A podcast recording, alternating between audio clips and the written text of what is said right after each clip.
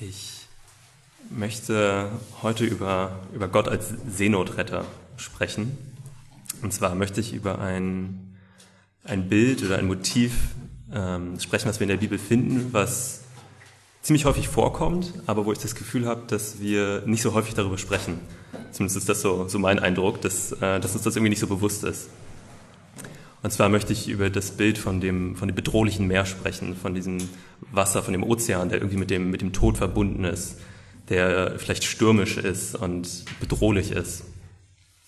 Und dann aber Gott, der dieses, der dieses bedrohliche Meer, dieses stürmische Meer stillt ähm, oder sogar daraus, daraus erretten kann. Ich habe das Gefühl, dass bei vielen anderen Bildern, die wir in der Bibel finden, dass uns die häufig intuitiv sehr klar sind. Also wenn wir zum Beispiel sehen, dass, dass Gott Wasser in der Wüste spendet oder dass er, dass er Licht in die Dunkelheit bringt, dann sind das Bilder, die auch sehr häufig vorkommen in der Bibel und die uns aber für uns intuitiv sehr gut Sinn machen, habe ich zumindest das Gefühl. Und ich habe das Gefühl, dass bei diesem Bild, bei diesem stürmischen Wasser, da ist das vielleicht weniger der Fall und es fällt uns vielleicht weniger in die Augen. Deshalb möchte ich heute darüber sprechen. Und wir werden uns heute sieben Stellen in der Bibel anschauen, ähm, wo, dieses, wo dieses Bild auftaucht. Ich dachte, sieben ist eine schöne runde Zahl, deswegen äh, habe ich sieben gewählt. Es gibt noch haufenweise andere Stellen, wo das vorkommt. Äh, mir ist das besonders in dem Psalm ist mir das sehr stark aufgefallen, wie häufig dieses Motiv eigentlich, eigentlich dort verwendet wird. Und deshalb ist mein Ziel, dass wir heute darüber sprechen, um einfach eure, eure Augen zu schärfen, um eure Sinne zu schärfen, dass ihr, wenn ihr in der Bibel auf dieses Bild stoßt, dass ihr das vielleicht etwas besser versteht, dass ihr das etwas besser einordnen könnt, dass ihr die Stelle als Ganzes etwas besser verstehen könnt. Ähm, und ich werde diese, auf diese Stellen aber versuchen, nicht zu detailliert einzugehen, sondern eher ein bisschen in der Vogelperspektive zu bleiben, ähm, damit wir einen Blick über das große Ganze bekommen. Und ich empfehle euch äh, auch gerade für heute, äh, dass ihr euch eine Bibel schnappt und die Stellen mit aufschlagt und mitlest. Wir haben hier noch ein paar liegen, also wenn noch jemand welche braucht, einmal Hand heben. Ähm, danke Ines. Ähm, weil ich nur, nur bei ein paar Stellen einzelne Verse vorlesen werde und meistens eher versuchen werde, ein bisschen größeren Blick darauf zu bekommen. Deshalb glaube ich, ist es hilfreich, wenn ihr parallel vielleicht etwas mitlest, wenn ihr die Stelle vielleicht nicht so gut kennt oder ähm, nochmal einen Vers nochmal mitlest, wenn ihr das parallel hinbekommt. Ähm, Genau. Deshalb, lass uns gleich einstarten. Äh, wir fangen an im Alten Testament und arbeiten uns durch bis ins Neue Testament. Und wir fangen ganz am Anfang an in Genesis 1, 1. Mose 1, ähm, weil auch dort schon dieses Motiv auftaucht. Dort sehen wir, dass Gott die Schöpfung aus der, aus der finsteren Flut schafft, dass er Schöpfung aus der finsteren Flut bringt. Und äh, mittlerweile ist uns dieses Kapitel Genesis 1 ja auch schon, schon ziemlich vertraut. Wir haben das in den letzten Wochen und Monaten, gehen wir ja gerade durch das erste Buch Mose. Ähm, da hat Anne schon sehr ausführlich drüber gesprochen. Und das brauche ich jetzt auch nicht alles zu wiederholen. Ich möchte nur auf, eben auf dieses eine Bild aufmerksam machen. Und das ähm, finden wir vor allem in Vers 2 von Kapitel 1, also 1. Mose Kapitel 1, Vers 2. Da heißt es, die Erde war formlos und leer Finsternis lag über der Tiefe und der Geist Gottes schwebte über dem Wasser. Was wir hier sehen, ist sozusagen der, der Grundzustand der Schöpfung, wenn man so möchte. Was hier dargestellt wird, ist irgendwie so ein, ein finsteres Meer, das Wasser oder was hier auch mit Tiefe übersetzt wird, kann man auch übersetzen mit Flut oder diesem dunklen Ozean vielleicht ähm, und die, die Finsternis, die da drüber ist. Und Gott nutzt das und bringt daraus dann die ganze Schöpfung hervor. Und mir scheint es, dass dieser, dass die Finsternis, die über der Tiefe ist, dass das eigentlich etwas ist, was etwas, was eher etwas negativ sein soll. Das ist nicht nur neutral gemeint, sondern ich glaube, das soll, das soll tatsächlich etwas Bedrohliches sogar sein. Ähm, weil die Finsternis, das ist uns eigentlich recht klar, das ist ähm, wenn wir so denken, wie das in der Bibel verwendet wird, das ist eher etwas Negatives. Zum Beispiel zitiert Paulus diese Stelle später in 2. Korinther 4 ähm, und spricht davon, wie Gott Finsternis, äh, Licht in die Finsternis bringt und dass er jetzt genauso das Licht des Evangeliums in unsere finsteren Herzen scheinen lässt. Und dort ist die Finsternis auf jeden Fall etwas, etwas sehr Negatives. Und ich glaube, das ist nicht nur bei der Finsternis so, sondern das ist auch bei dem, bei dem Meer so. Das ist, glaube ich, auch etwas, etwas Negatives. Ähm, und Gott arbeitet dann damit und bringt aus diesem bedrohlichen, düsteren dann eine, eine wunderschöne Schöpfung, in der, in der Leben entstehen kann.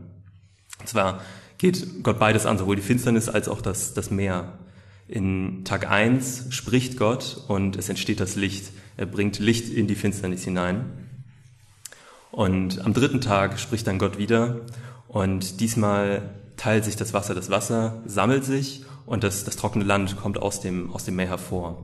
Das heißt, er arbeitet beiden, mit beiden, sowohl mit der Finsternis als auch das Meer. Gegen beides tut er etwas. Und ich glaube, dass dieser, dass dieser Akt, dass das trockene, dass das trockene Land aus dem, aus dem Meer hervorkommt, das ist gerade für uns Menschen etwas, etwas super Wichtiges, weil wir Menschen, wir leben nun mal auf dem Land, wir leben nicht im Meer, wir leben nicht im, in der Atmosphäre, im Himmel, äh, sondern wir Menschen, wir leben auf dem Land und gerade nochmal für einen, für einen Israeliten, der vor ein paar tausend Jahren, vor ein paar tausend Jahren gelebt hat, ist das vielleicht sogar nochmal ein, ein Grad wichtiger, weil für diese Menschen war das war das Land die Lebensgrundlage, weil sie dort alle Pflanzen angebaut haben, dort haben sie die Tiere gehalten, von denen sie sich ernährt haben. Das war, das war ihre Lebensgrundlage einfach. Ähm, deshalb ist es, glaube ich, auch so wichtig, dass am dritten Tag das, das Land aus dem Meer hervorkommt. Und ich glaube, dass hier bereits in, in Genesis 1 die, die Schöpfung, die wir hier sehen, schon schon eng verbunden ist mit, mit der Rettung, die Gott bringt. Weil Gott eben ähm, Licht in unsere Dunkelheit bringt und Gott bringt, bringt Leben und er schafft Lebensräume, wo vorher nur, nur Tod war, wo vorher kein Leben entstehen konnte, wo vorher nur, nur Finsternis war, wo, wo sich kein Leben entfalten konnte. Da schafft Gott einen Raum, wo Leben entstehen kann und fruchtbar sein kann und sich vermehren kann. Und Gott ist es auch, der, der unsere Füße, der die Füße der Menschen auf einen festen Grund stellt, ähm, wo, sie, wo sie sonst nur im finsteren Wasser versinken würden und ertrinken würden. Deshalb sollten wir, denke ich, dieses, dieses Bild im Kopf behalten, dass das, dass das trockene Land aus dem Meer hervorkommt, weil das ähm, später noch wichtig wird. Das, äh, ja, behalte das im Hinterkopf. Die nächste Stelle, die wir uns anschauen wollen, ist die, die Sintflut in den Kapiteln 6 bis 8, auch noch in, in Genesis. Dort zerstört Gott die Schöpfung durch die Flut. Vorher hatte Gott die Schöpfung aus der Flut gebracht und jetzt zerstört er die Schöpfung durch die Flut. Ich möchte hier gar nicht zu viel vorwegnehmen, weil wir uns diese Stelle auch in den nächsten paar Wochen und Monaten wiederum anschauen werden. Äh, das ist jetzt, äh, steht jetzt in unserem Plan genau als nächstes an. Aber ich möchte nur, nur auf diese eine Sache aufmerksam machen, ähm, dass, wie gesagt, Gott in Genesis 1 die Schöpfung bringt. Ähm, dort bringt er, bringt er das Licht in die Dunkelheit, er lässt das Land aus dem Meer hervorkommen, ähm, damit, die, damit die Menschen auf dem Land leben können. Und Gott schafft in der Schöpfung eben Ordnung und, und Leben. Und in Genesis 7 hier in der Sintflut ähm, lässt er diese Ordnung, die er geschaffen hat, wieder in sich zusammenstürzen. Und er zerstört das Leben, was er geschaffen hat. Und er lässt das Land wieder unter dem, unter dem Wasser, unter dem Meer versinken. Und das nicht einfach so, nicht ohne Grund, sondern wegen der, der Ungerechtigkeit der Menschen, weil die Menschen gegen Gott rebelliert haben und sich von ihm abgewandt haben und Tod herrscht. Und deshalb lässt er die Schöpfung wieder in sich zusammenfallen. Und aus diesen beiden Stellen lernen wir, dass Gott sowohl Leben schaffen kann aus der Flut und Ordnung schenken kann, er kann etwas Wunderschönes schaffen. Aber andererseits liegt es auch in der Hand Gottes, diese, diese Ordnung wieder zu nehmen, dieses Leben wieder zu nehmen. Und das ist unglaublich schön, dass er das schaffen kann und das ist aber auch unglaublich erschreckend, finde ich, dass es auch in seiner Hand liegt, das wieder zu nehmen. Aber das Schöne ist, dass Gott das eben nicht, nicht einfach so tut, nicht irgendwie aus seiner Laune heraus, sondern er tut es gezielt und ähm, aus Grund und gleichzeitig hat er darin auch immer noch Gnade. Er hat selbst in dieser, in dieser Zerstörung schenkt Gott noch einen Weg dadurch. Er schenkt noch einen Weg daraus. Und zwar äh, beauftragt er ja Noah, die Arche zu bauen und bewahrt sozusagen einen Samen von Leben. Er bewahrt die, die Tiere, um nach der Flut wieder neues Leben daraus zu schaffen, um wieder eine neue, um eine neue Schöpfung zu bringen, sozusagen. Und als dritte Stelle wollen wir uns jetzt eine Stelle anschauen, wo beides verbunden wird. Also wir hatten gerade gesehen in Genesis 1, Gott bringt die Schöpfung. In der Sintflut, Genesis 6 bis 8 ungefähr, zerstört er die Schöpfung. Und in der nächsten Stelle wird beides verbunden, da tritt beides gleichzeitig auf. Und zwar ist das der, der Exodus. Ähm, das ist in 2. Mose 14 und 15. Dort bringt Gott sowohl Rettung als auch Tod durch das Meer. Um uns alle sozusagen auf, äh, auf einen Stand zu bringen, wollen wir uns hier nochmal kurz den Kontext anschauen. Was ist da passiert? Was äh, ist so rund um den, um den Exodus, um den Auszug aus Ägypten passiert? Die Israeliten, das, das Volk, was Gott sich ausgewählt hatte und mit denen er einen Bund geschlossen hat, die, die waren gefangen und versklavt in Ägypten, obwohl Gott eigentlich wollte, dass, äh, obwohl Gott ihnen eigentlich ein Land geben wollte, in dem sie leben sollen. Und jetzt sind sie aber nicht in diesem Land, sondern versklavt. Und die Israeliten schreien daraufhin zu Gott und rufen um Hilfe zu ihm. Und Gott erwählt daraufhin äh, Mose als den Anführer über die Israeliten und Mose soll sie aus Ägypten herausführen in dieses Land, das er ihnen versprochen hat. Der Pharao geht da leider nicht so ganz mit und ähm, möchte die Israeliten nicht gehen lassen. Und daraufhin sendet Gott Plagen gegen Ägypten, damit ähm, der Pharao sie ziehen lässt. Aber der Pharao verhärtet sein Herz immer weiter und immer weiter und ähm, bleibt stur und hört nicht auf Mose bzw. auf Gott. Ähm, aber schließlich schickt Gott in der, in der zehnten und letzten Plage, lässt er, lässt er alle Erstgeburten der Ägypter sterben. Das heißt, die, die erstgeborenen Kinder und auch die Erstgeborenen, ähm, die Erstgeborenen von ihrem Vieh. Und daraufhin lässt der Pharao die, die Israeliten dann endlich ausziehen. Aber kurz darauf ändert er wieder seine, seine Meinung ähm, und verfolgt die, die Israeliten wieder und setzt sie nach. Und Gott führt die Israeliten auf einem bestimmten Weg, sodass sie letztendlich vor dem, vor dem Schilfmeer stehen und sozusagen in einer Sackgasse landen, weil sie das mit dem ganzen Volk nicht durch das Meer hindurch können oder nicht darüber können. Aber von hinten von den Ägyptern verfolgt werden, die sie wieder zurück nach Ägypten bringen wollen, die sie wieder gefangen nehmen wollen. Also dass die Israeliten in einer Klemme sind und letztlich erweitert sie dort in, in beide Richtungen nur der Tod, nur der Untergang. Aber was Gott dann macht, ist, um, ja, was Gott macht, ist, dass er das Wasser teilt und für die Israeliten einen sicheren Weg schenkt, durch den sie gehen können. Er teilt das Wasser, damit sie trockenen Fußes durch das Wasser durchgehen können und schenkt ihnen somit einen, einen Weg, wo sonst keiner gewesen wäre. Ähm, und er schenkt ihnen sozusagen einen, einen Weg durch diese Wasser des Todes hindurch. Und das aber unbeschadet sogar. Und das, diese Stelle erinnert uns wieder an die Schöpfung, wo Gott das, das trockene Land aus dem Wasser hervorkommen lässt. So lässt er hier im Exodus die Israeliten trockenen Fußes durch das Wasser hindurchgehen, indem er das Wasser teilt. Und für die Ägypter aber ist dort, ist dort kein Weg. Sie setzen den Israeliten zuerst nach, aber Gott lässt dann das Wasser wieder über die Ägypter zusammenstürzen und die Ägypter ertrinken letztlich dort im Wasser. Und was wir hierin sehen, ist, dass Yahweh in beidem, in beidem verherrlicht wird. Er wird. In beidem wird er groß gemacht. Sowohl darin, dass er Israel rettet und ihnen einen Weg zeigt, als auch daran, dass er Ägypten richtet.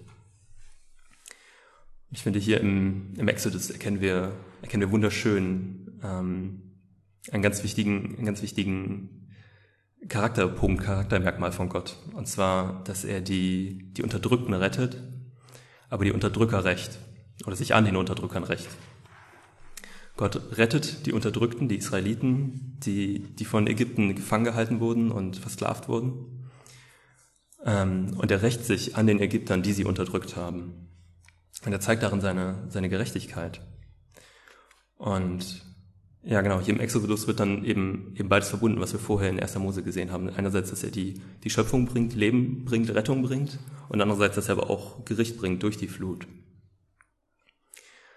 Und, aber selbst im Gericht ist Gott immer, immer gnädig und hat Gnade und wenn die Menschen bereit sind, zu ihm zu rufen, sich zu ihm zuzuwenden, an ihn zu glauben und zu ihm schreien, zu ihm rufen, dann ist er immer gnädig und zeigt einen Weg dadurch, wenn man sich ihm zuwendet.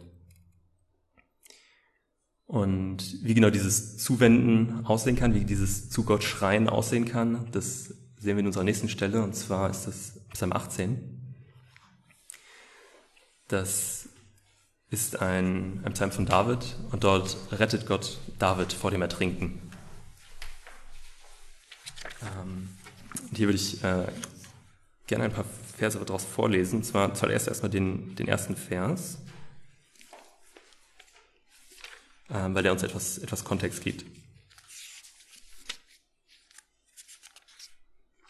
Da heißt es ähm, in Vers 1, dem Chorleiter, von David, dem Diener Jahwes. Dieses Lied sang er für Jahwe, nachdem dieser ihn vor Saul und allen anderen Feinden gerettet hatte. Das gibt uns eine Beschreibung, worum es in diesem Psalm geht. Ähm, der Psalm ist von David, wie gesagt, und er schreibt es in der Situation, wo er von, von seinen Feinden bedrückt wurde, wo er von Saul verfolgt wurde. Das war der, der König von Israel zu der Zeit. Und Gott hat aber schon David ausgewählt, schon gesalbt als neuen König. Ähm, und Saul möchte es nicht, der möchte an der Macht bleiben und verfolgt daraufhin David und äh, versucht ihn umzubringen. Aber David entgeht ihm immer wieder und schließlich stirbt Saul sogar im Krieg. Aber die Situation ähm, beschreibt David dann wie folgt in den Versen 5 bis 7. Ich war in den Fesseln des Todes gefangen, Sturzbäche des Unheils erschreckten mich, mit Stricken des Todes war ich gebunden. Die Todesfalle schlug über mir zu, ich rief zu Jahwe in meiner Angst, schrie um Hilfe zu meinem Gott. Er hörte mich in seinem Tempel. Mein Hilfeschrei erreichte sein Ohr. Also David beschreibt eine Situation, wo er eigentlich in Fesseln gefangen ist oder wo er sogar von diesen ähm, Sturzbächen des Unheils, wo er unter diesen, dieser Flut erliegt eigentlich. Und als nächstes wird dann beschrieben, wie, wie Gott David hört, wie er wie Gott im, im Gewitter eigentlich erscheint, um, um David zu retten. Das ist eine sehr, sehr bedrohliche Erscheinung eigentlich und die erinnert sehr stark an den, an den Sinai, was, was die Israeliten, wie die Israeliten Gott begegnen, als sie aus Ägypten ausziehen und ähm, am Sinai das Gesetz bekommen. Und als Gott sich dann zeigt, ähm, lesen wir weiter in Vers 16 bis 20. Da zeigte sich der Grund der Gewässer, die Fundamente der Welt wurden entblößt vor deinem Drohen, Jahwe, vor dem Schnauben deines zornigen Atems. Aus der Höhe griff seine Hand nach mir. Sie fasste mich und zog mich aus der Flut. Er entriss mich den mächtigen Feinden, die stärker waren als ich und mich hassten. Sie überfielen mich am Tag meines Unglücks, doch Jahwe wurde mein Halt. Er führte mich hinaus ins Weite, befreite mich, weil er, weil er mich mochte. Und ja, wir sehen hier einerseits, dass David eben in diesen, in diesen Fesseln gefangen ist und am, am Ertrinken ist, wenn man so möchte, ähm, poetisch, aber dass Gott dann kommt und seine Hand ausstreckt, um, da, um David aus diesem Wasser herauszuziehen. Und diese, diese Flut, dieses, dieser Ozean, in dem David ertrinkt, oder dieses Wasser, in dem David ertrinkt, und auch die Fesseln, das wird hier beides als, als Bild verwendet, als Metapher. Weil David war ja nicht, nicht wirklich gefangen, er war nicht wirklich am Ertrinken, sondern er verwendet es als Bild auf seine Feinde, die ihn verfolgen, die ihn bedrücken und die versuchen ihn umzubringen. Ähm, deshalb, ja, das, was uns das einerseits zeigt, ist, dass dieses Bild vom Meer nicht nur tatsächliche Situationen zeigt, wie wir das jetzt bisher in den letzten drei Stellen gesehen haben, bei der Schöpfung, bei der Flut und auch beim Exodus, wo das ja immer tatsächliche Wasser waren, die, von denen die Rede war. Aber hier wird das ähm, metaphorisch angewendet auf die, die Feinde, die, die David verfolgen. Und was hier sehr spannend ist, dass David in diesem Psalm auch zurückblickt. Er spielt sowohl auf die Schöpfung als auch auf den Exodus, beide Stellen, die wir uns schon angeschaut hatten. Ähm, auf beides spielt er, spielt er an, dadurch, wie er diesen Psalm schreibt. Ähm, nämlich einerseits durch das Wasser, das, äh, in dem er ertrinkt, ähm, und wo Gott dann kommt und das, das Wasser teilt. Das heißt dann ja in, in Vers 16, dass sich der Grund der Gewässer zeigt. Das heißt, dass, dass, dass, der, dass es, der Grund des Wassers aufgedeckt wird, sozusagen, dass das Wasser geteilt wird. Und ähm, dann heißt es auch später, dass Gott David auf, auf festen Grund stellt, dass er ihn auf die Weite stellt, sodass er frei laufen kann. Ähm, und auch später ist die Rede davon, dass Gott Licht in die Dunkelheit bringt, auch wieder eine Referenz auf die Schöpfung. Und David spielt aber auch auf den Exodus an, und zwar sehen wir ganz klar an den, an den Fesseln, von denen David gefangen ist, so wie die Israeliten in Ägypten versklavt wurden, so ist auch David irgendwie von dieser Situation gefangen und äh, gefesselt. Und David schreit dann zu Gott, so wie die Israeliten in Ägypten zu Gott geschrien haben um Hilfe.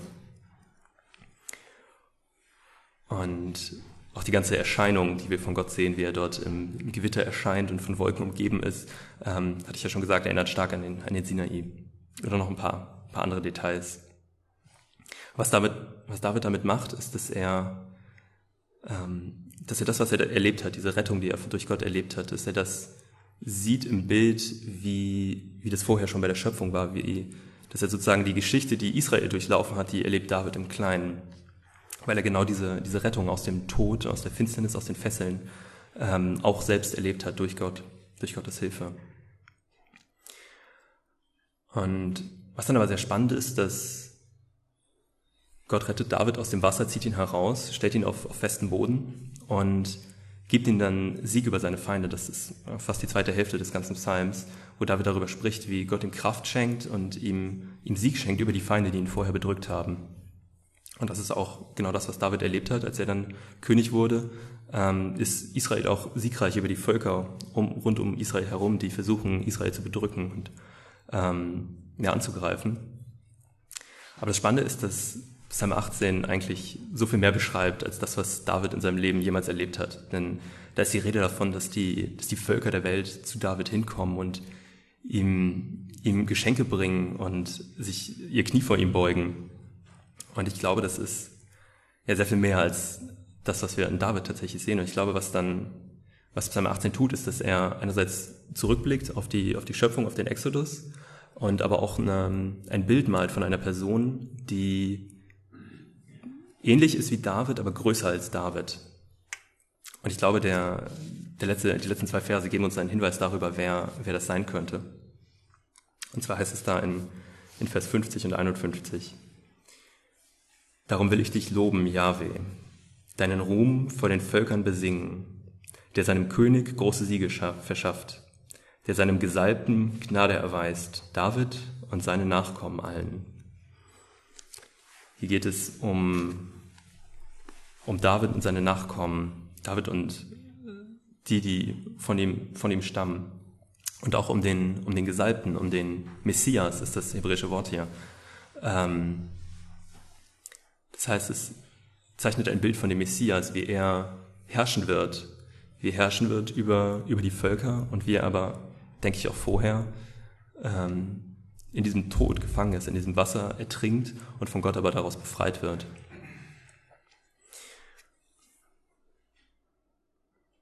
Und die nächste Stelle, die wir uns anschauen wollen, ist ein weiterer Psalm, nämlich Psalm 89. Da wird da passiert, glaube ich, etwas sehr Ähnliches oder etwas, was äh, sehr parallel dazu passiert. Ähm, dieser Psalm wurde, wurde nicht von David geschrieben, sondern von einem gewissen Ethan, von dem wir nicht so genau wissen, wer das eigentlich war. Ähm, aber es wurde wahrscheinlich zur, zur Zeit geschrieben, als Israel im Exil war. Sie wurden ähm, einige hundert Jahre vor Christus wurden die Israeliten von, von Babylon angegriffen und die allermeisten Israeliten wurden verschleppt und nach Babylon geführt. Und der Psalm scheint in dieser Zeit geschrieben worden zu sein. Und was Ethan macht, ist, er preist Gott für seine Macht, er preist Gott für seine, für seine Herrlichkeit und wie er erhaben ist über die ganze Schöpfung und selbst über die Engel. Und er besingt auch das, das dass Gott ewig ist, dass seine Gnade ewig währt, dass seine Treue ewig währt und dass deshalb auch der, der Bund, den er mit David geschlossen hat, ewig währt. Und dieser Bund bestand darin, dass Gott einfach mit David sein würde, mit seinen Nachkommen sein würde, dass Gott David ein Haus bauen würde, das heißt eine, eine Nachkommenschaft bauen würde. Und dass ähm, ja, er David auch einfach Gnade schenkt und dass er David auch Sieg schenkt über die Feinde, wie wir das gerade schon in Psalm 18 gesehen hatten. und dass Gott den, den Thron Davids und seiner, seiner Nachkommen in Ewigkeit feststellen wird. Und jetzt kommt aber dieser, dieser Konflikt auf und es wird in diesem Psalm wunderschön beschrieben, finde ich, weil Ethan von dieser Treue, von diesem Bund irgendwie nichts sieht. Wie gesagt, er wurde wahrscheinlich im Exil geschrieben, das heißt, ganz Israel wurde verschleppt, die wurden von ihren, von den Feinden bedrückt. Und das Einzige, was Ethan sehen kann, ist, dass Israel von, von Gott gestraft ist und verworfen wurde. Und dass die Feinde über sie siegen und sie verspotten. Und dass diese, dieser Thron, der, auf dem David und seine Nachkommen eigentlich, äh, auf dem David und seine Nachkommen eigentlich sitzen sollten, dass der zerbrochen ist und verschmutzt ist. Und Ethan hat jetzt genau diesen, diesen Konflikt, dass er einerseits weiß, dass Gott treu ist und gut ist und andererseits sieht er von dieser Verheißung Gottes nichts. Er kann von dieser Verheißung nichts sehen und kämpft sich genau dadurch. Und da stoßen wir jetzt auf eine Stelle. Ich würde gerne die Verse 6 bis 10 vorlesen.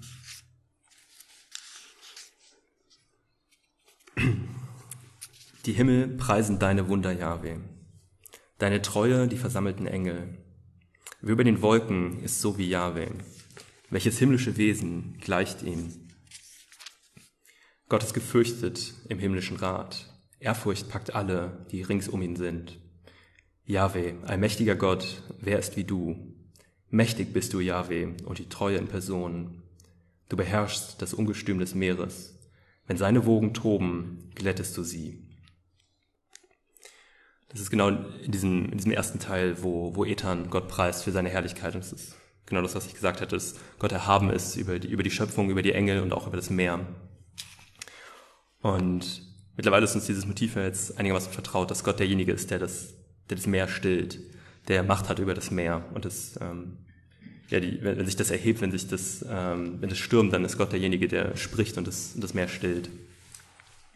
Interessanterweise ist ähm, an dieser Stelle das Meer wahrscheinlich ein Bild auf, auf Ägypten oder auf die Völker, die sich gegen Gott erheben und über die Gott Macht hat. Also einerseits hat er Macht über die Schöpfung vor allem auch über die Völker, die gegen Gott rebellieren. Und was jetzt sehr spannend ist, das ist dann später in Vers 26, da heißt es hier in der NEU, seine Herrschaft breite ich aus bis zum Meer, bis zu den Strömen seine Gewalt. Ähm, seine Herrschaft, das meint David. Da, vorher wird David angesprochen. Ähm, und dass David Herrschaft bis zum Meer bekommt. Aber interessanterweise, ähm, oder besonders spannend wird es, wenn wir uns hier mal andere Übersetzungen anschauen, die das etwas wörtlich übersetzen. Ich habe jetzt einfach mal die, die Elberfelder herausgesucht. Äh, die Elberfelder übersetzt das so. Ich will seine Hand auf das Meer legen und seine Rechte auf die Ströme. Ich will seine Hand auf das Meer legen und seine Rechte auf die Ströme. Die NEU hatte das so zu übersetzt, dass, das, dass die Herrschaft von David und ich denke auch von seinen Nachkommen bis ans Meer reicht. Aber äh, wörtlich heißt es, dass, die, dass er seine Hand auf das Meer legen wird. Also nicht bis zum Meer, sondern die Hand auf das Meer. Die Hand steht hier für, für Autorität, glaube ich. Ähm, und das ist jetzt sehr spannend, weil vorher war immer nur Jahwe derjenige, der, der Macht hatte über das Meer. Es war immer nur Gott, der, der das Meer stillt, wie wir das auch vorher in Vers 10 gesehen hatten.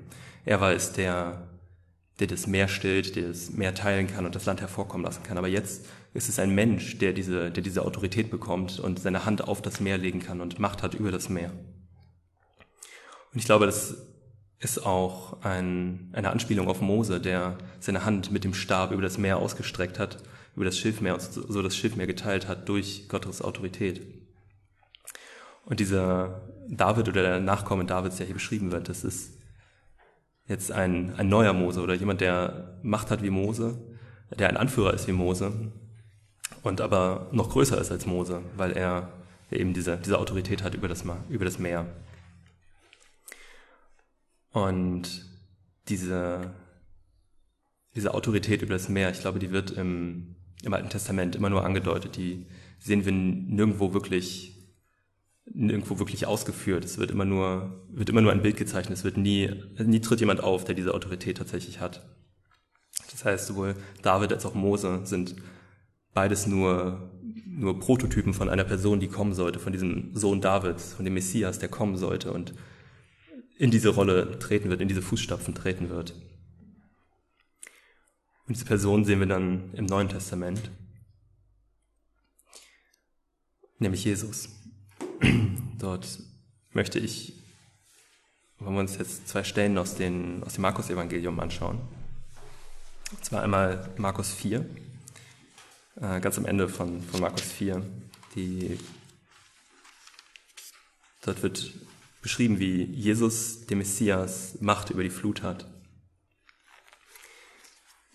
Ich lese mal den, den ganzen Abschnitt vor. Hatte, vorher hatte Jesus vor einer Menschenmenge gelehrt und er zieht sich dann, dann abends mit seinen Jüngern von dieser Menschenmenge zurück, indem sie über den See Genezareth fahren. Ähm, und da heißt es, am Abend jenes Tages sagte Jesus zu seinen Jüngern, wir wollen ans andere Ufer fahren. Sie schickten die Leute nach Hause und nahmen ihn, so wie er war, im Boot mit. Einige andere Boote fuhren Jesus nach. Plötzlich brach ein schwerer Sturm los, so dass die Wellen ins Boot schlugen und es mit Wasser voll lief. Jesus aber schlief im Heck auf einem Kissen. Schöne Situation überhaupt erstmal, dass äh, Sturm ist und Jesus schläft da einfach im Boot, äh, ganz, ganz beruhigt. Die Jünger weckten ihn und schrien, Rabbi, macht es dir nichts aus, dass wir umkommen? Jesus stand auf, herrschte den Sturm an und sagte zum See, Schweig, sei still. Da legte sich der Wind und es trat völlige Stille ein. Warum habt ihr solche Angst? fragte Jesus. Habt ihr immer noch keinen Glauben? Da wurden sie erst recht von Furcht gepackt und flüsterten einander, zu. Wer ist das nur, dass ihm sogar Wind und Wellen gehorchen?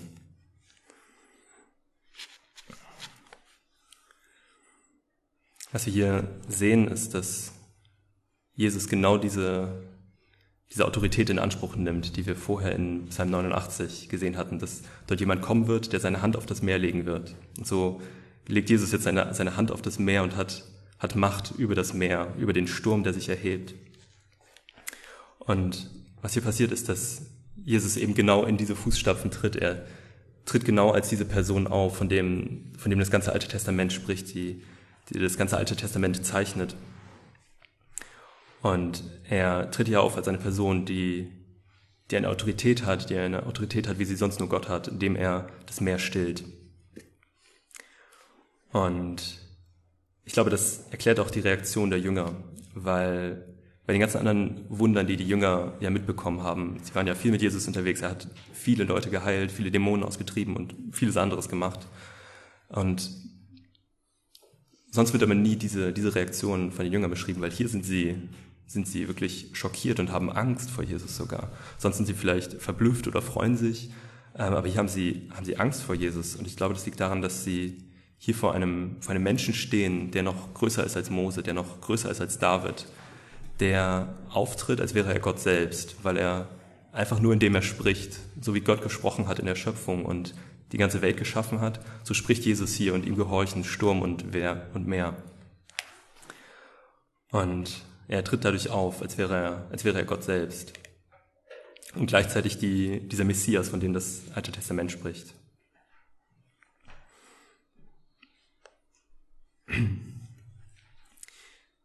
möchte jetzt zur letzten Stelle kommen, das ist auch im Markus-Evangelium, und zwar Markus 10,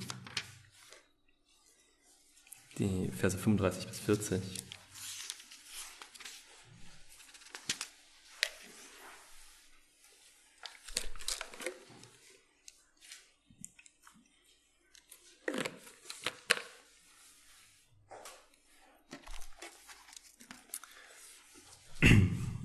heißt es ab Vers 35.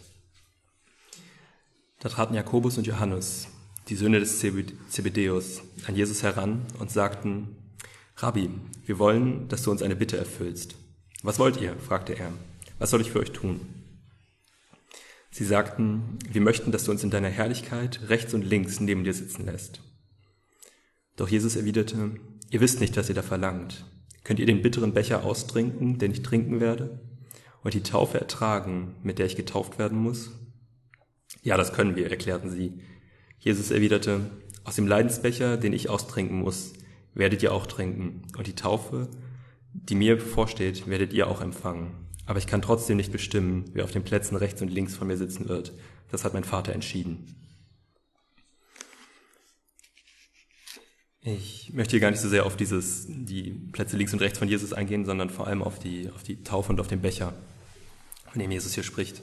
Weil, wovon Jesus hier spricht, diese Taufe, von der er spricht und dieser, dieser Kelch oder der Becher, den er trinken wird, damit meint er den, den Tod, den er in, in Kürze sterben würde, den Tod, den er am Kreuz sterben würde. Und wir hatten ja gerade gesehen, ein paar Kapitel vorher, dass Jesus eigentlich derjenige war, der die, der Macht hat über den Sturm und über den See. Aber jetzt ist er derjenige, der, der in dieser Taufe sterben wird. Wir hatten eigentlich gesehen, dass er durch sein, durch sein bloßes Wort das, das stürmische Meer stillen kann. Und jetzt ist Jesus aber derjenige, der in dieser Taufe ertrinkt, der im Meer ertrinkt. Jesus ist derjenige, der sich freiwillig die, die Fesseln der Sünde und des Todes anlegen lässt, von denen David gesprochen hatte, diese Fesseln, die ihn umschlingen und aus denen er sich nicht befreien kann. Und Jesus lässt sich diese Fesseln anlegen, obwohl er selbst völlig frei ist von Sünde, obwohl er selbst die Quelle des Lebens ist, lässt er sich diese Todesfesseln anlegen. Und Jesus ist auch dieser, dieser Sohn Davids, von dem Psalm 89 gesprochen hat und dem Gott eigentlich seine, seine Gnade versprochen hat, dem Gott eigentlich versprochen hat, mit ihm zu sein. Und jetzt ist Jesus dort am Kreuz, aber von Gott verstoßen und von Gott verlassen. Und eigentlich ist Jesus derjenige, der, der Herrschaft bekommen sollte über die Völker, über alle Nationen der Welt. Sollten, alle Nationen der Welt sollten zu ihm kommen und sich ihm unterwerfen, weil er der, der rechtmäßige Herrscher ist. Aber jetzt ist Jesus derjenige, der von den Machthabern der Welt, von Rom und von den ähm, von den Machthabern der, der Israeliten, der von ihnen verraten ist und von ihnen gefangen genommen wird und zu Unrecht gefoltert wird und letztlich sogar hingerichtet wird. Und er hängt dort in dieser Situation, wo selbst die, die Räuber und die Diebe, die mit ihm gekreuzigt werden, selbst die spotten noch über ihn, obwohl er eigentlich derjenige sein sollte, der über die ganze Welt herrschen sollte. Und warum macht Jesus das? Warum geht er freiwillig in diese, in diese Taufe des Todes hinein, damit wir davon befreit sind, damit wir, wo wir eigentlich diese, diese Fesseln anhaben, von diesen Fesseln befreit Jesus uns, wo wir eigentlich im Meer ertrinken, da rettet uns Jesus, da streckt er seine Hand aus der Höhe herab und zieht uns daraus heraus. Und er zieht uns heraus, während er selber darin ertrinkt. Er zieht uns daraus heraus, indem er selbst dort ertrinkt. Und gerade da, wo er, wo er ertrinkt, gerade da, wo er diese Niederlage erleidet, gerade da siegt er über den Tod und über, das, über dieses Wasser des Todes auch. Und es sieht so aus, als hätte gerade dort am Kreuz Gott Jesus komplett verworfen, als hätte er dort den, den Sohn Davids verworfen, als hätte er seinen Bund vergessen, den er eigentlich mit ihm geschlossen hat. Aber gerade dort am Kreuz wird der Bund erfüllt. Gerade dort, wo er leidet, gerade dort, wo Jesus verstoßen ist, gerade da zeigt sich Gottes Gnade. Und das Spannende ist, dass Jesus für uns diese Taufe durchleidt und dass wir aber, wenn wir ihm nachfolgen, genau diesen gleichen Weg gehen. Dass wir ihm nachfolgen, wie, wie er das zu Jakobus und Johannes gesagt hat. Dass auch sie diesen Leidensbecher trinken werden und dass auch sie diese Taufe erleiden werden. Und das ist einerseits körperlich gemeint. Das heißt, dass Wer Jesus nachfolgt, wird das gleiche Leid und die gleiche Verfolgung erfahren, die gleiche Verfolgung erfahren, wie Jesus sie erlitten hat.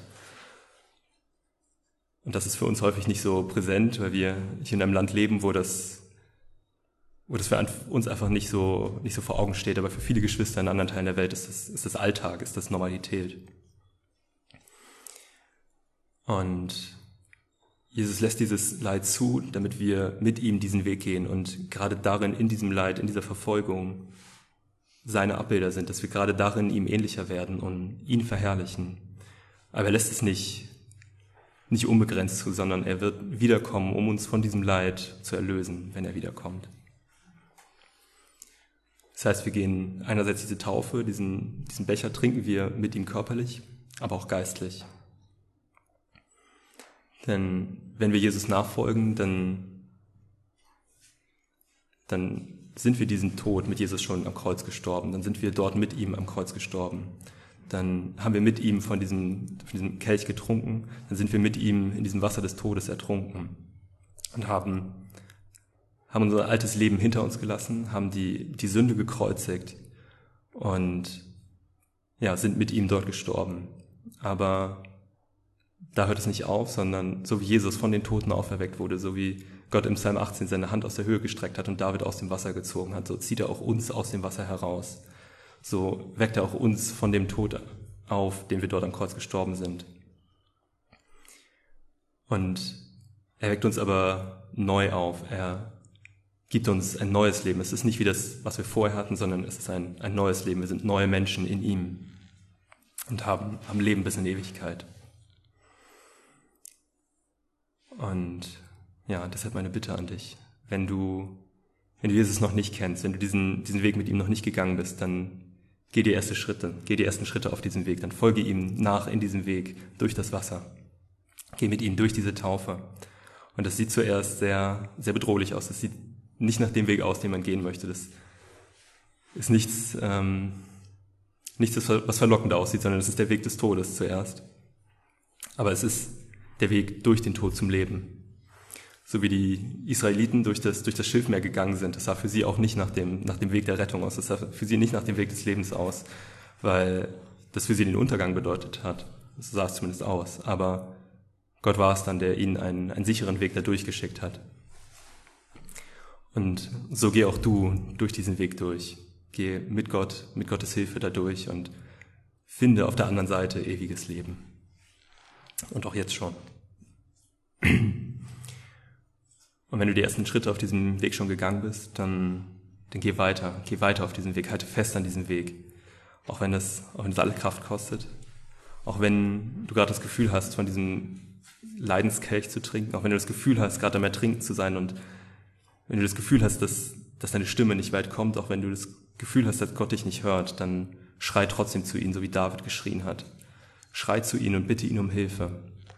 Und dann wird er dich hören, dann wird er dich erlösen, dann wird er kommen, um dich daraus herauszureißen. Und er wird uns nicht nur daraus herausreißen, sondern er wird unsere Füße auf festen Boden stellen, bis wir, bis wir am Ende vor ihm stehen. Und er thront über dem Meer. Und er steht als Sieger da über dem Tod, über den, über allen Feinden, über alle Völker, die sich gegen ihn erheben. Und er ist erhaben über die ganze Schöpfung, selbst über die Engel und hat auch Tod und Sünde besiegt. Und wir dürfen dann dort vor seinem Thron stehen und ihn anbeten und sogar mit ihm regieren, sogar als sein Ebenbild an seiner Seite sein. Amen.